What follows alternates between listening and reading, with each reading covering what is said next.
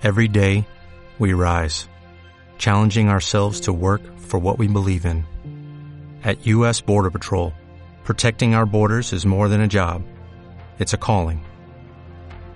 Agents answer the call, working together to keep our country and communities safe. If you're ready for a new mission, join U.S. Border Patrol and go beyond.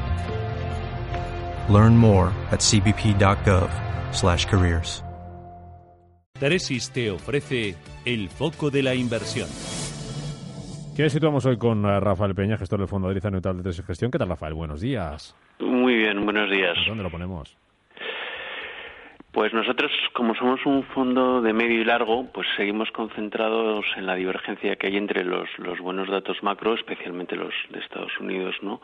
Y un poco el, la volatilidad que asola los mercados, ¿no? Desde, principio de año, ¿no? Y entonces, bueno, pues vemos que, que, los datos macro siguen apuntando a crecimientos económicos no, no espectaculares en el caso de Europa, pero con los últimos datos cercanos a PIB por encima del 2% anualizado, Estados Unidos por encima, y, y, bueno, un poco atentos a la posibilidad de poder incrementar exposiciones eh, si se rebaja un poco las tensiones geopolíticas o de guerras comerciales que estamos viviendo, ¿no? Eh, eh, todo eso cómo puede afectar tanto a la renta variable como a la renta fija. ¿Dónde podemos ver los impactos? Perdona, ¿dónde podemos verlos? Los impactos de, de los impactos, de todo eso, sí. que no sé en qué quedará, porque hablábamos antes y bueno, nos decía Nicolás Fernández que, hombre, guerra comercial como tal, todavía no podemos hablar de ella. No sé qué pensáis en Tresis. Sí, pues yo coincido, coincido bastante con eso. O sea, al final eh, ahí tiene mucha repercusión mediática cualquier tipo de declaración y, y realmente luego si eso lo pasas a hechos consumados o a efectos económicos, pues es bastante más tarde y la mayoría de las veces con un efecto económico mucho menor, ¿no? Nosotros eh, creemos que, que, hay que alcanzar o, que lo que se pretende alcanzar es un, un equilibrio porque bien es cierto que, que la posición estadounidense reciente pues resulta eh, muy muy agresiva si hacemos un análisis de corto plazo, pero es un hecho que, el, que los, los déficits que tiene comerciales Estados Unidos pues no es, no es tampoco una situación sana y, y que, que, al final yo creo que si se alcanza un acuerdo que equilibra esto y, y favorece que la financiación de, de, los países emergentes sea razonable, etcétera, pues creo que va a ser eh, mucho más saludable económicamente. ¿no? Rafael, de cara al futuro y a cómo pueda venir y por lo que pueda pasar, eh, ¿cómo debe actuar un inversor? Bueno, pues es un año, nosotros lo estamos denominando de preservación de capital, ¿no? Eh, nuestro fondo, mmm, que tiene ya prácticamente 15 años de historia, cumple en diciembre, siempre buscamos una preservación de capital eh, a tres años y con horizontes temporales eh, de cinco y con objetivos de rentabilidad de del 5%, ¿no? Entonces yo creo que esa es la receta que tiene el inversor en general para, para evitar estos picos que, y estas turbulencias de, de los mercados, ¿no? Yo creo que perfilarse bien, coger un horizonte adecuado y a partir de ahí construir rentabilidad. Vivimos un escenario que ya es muy largo, pero de tipos eh, de interés extraordinariamente bajos que lo que hace es dificultar sobremanera el, el, la retribución al ahorro y a la inversión ¿no?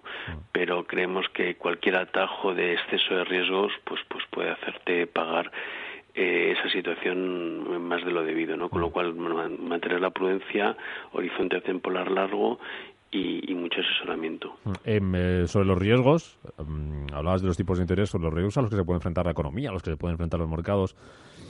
Está esa guerra comercial. Está lo que pasa también con los tipos de interés. Ojo, porque desde el Banco Central Europeo mmm, dejaban ayer la puerta a que los tipos no suban a finales de 2019, sino que pudieran subir incluso un poco antes. Decía, eh, publicaba Bloomberg, que uno de los, eh, algunos de los miembros del Consejo de Gobierno de la institución eh, dice que no han entendido muy bien por qué los inversores han descontado una alza del precio del dinero en diciembre de 2019 en lugar de en citas anteriores. No, no, no sé si eso podría cambiar un poco los planes y, y la tranquilidad de los inversores.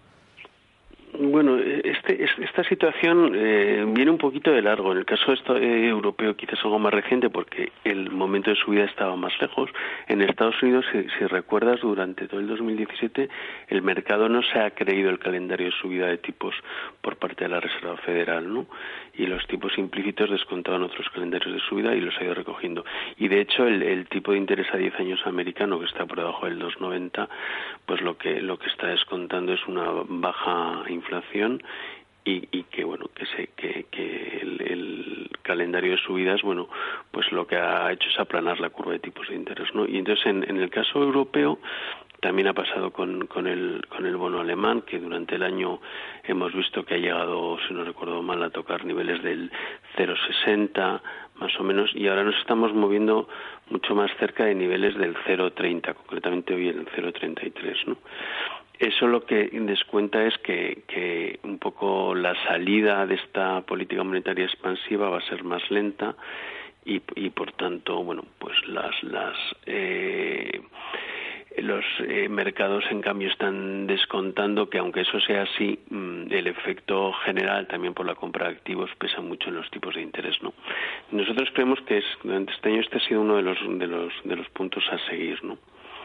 Sin, lugar a dudas, nuestra divergencia entre el mercado y las autoridades de los bancos centrales. El dato de inflación de la semana pasada en Europa, que si recuerda estuvo en términos generales en el 2%, pues eh, hacen sonar ciertas alarmas, ¿no? Porque, claro, unos tipos de interés en Alemania al 0,33 o en el caso de España al 1,30 y una inflación al 2, pues es algo a lo que no deberíamos estar acostumbrados, ¿no?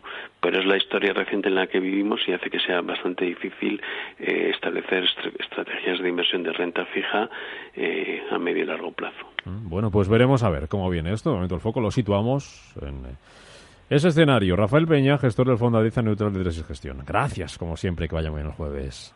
Muchas gracias a vosotros. Tresis te ha ofrecido el foco de la inversión.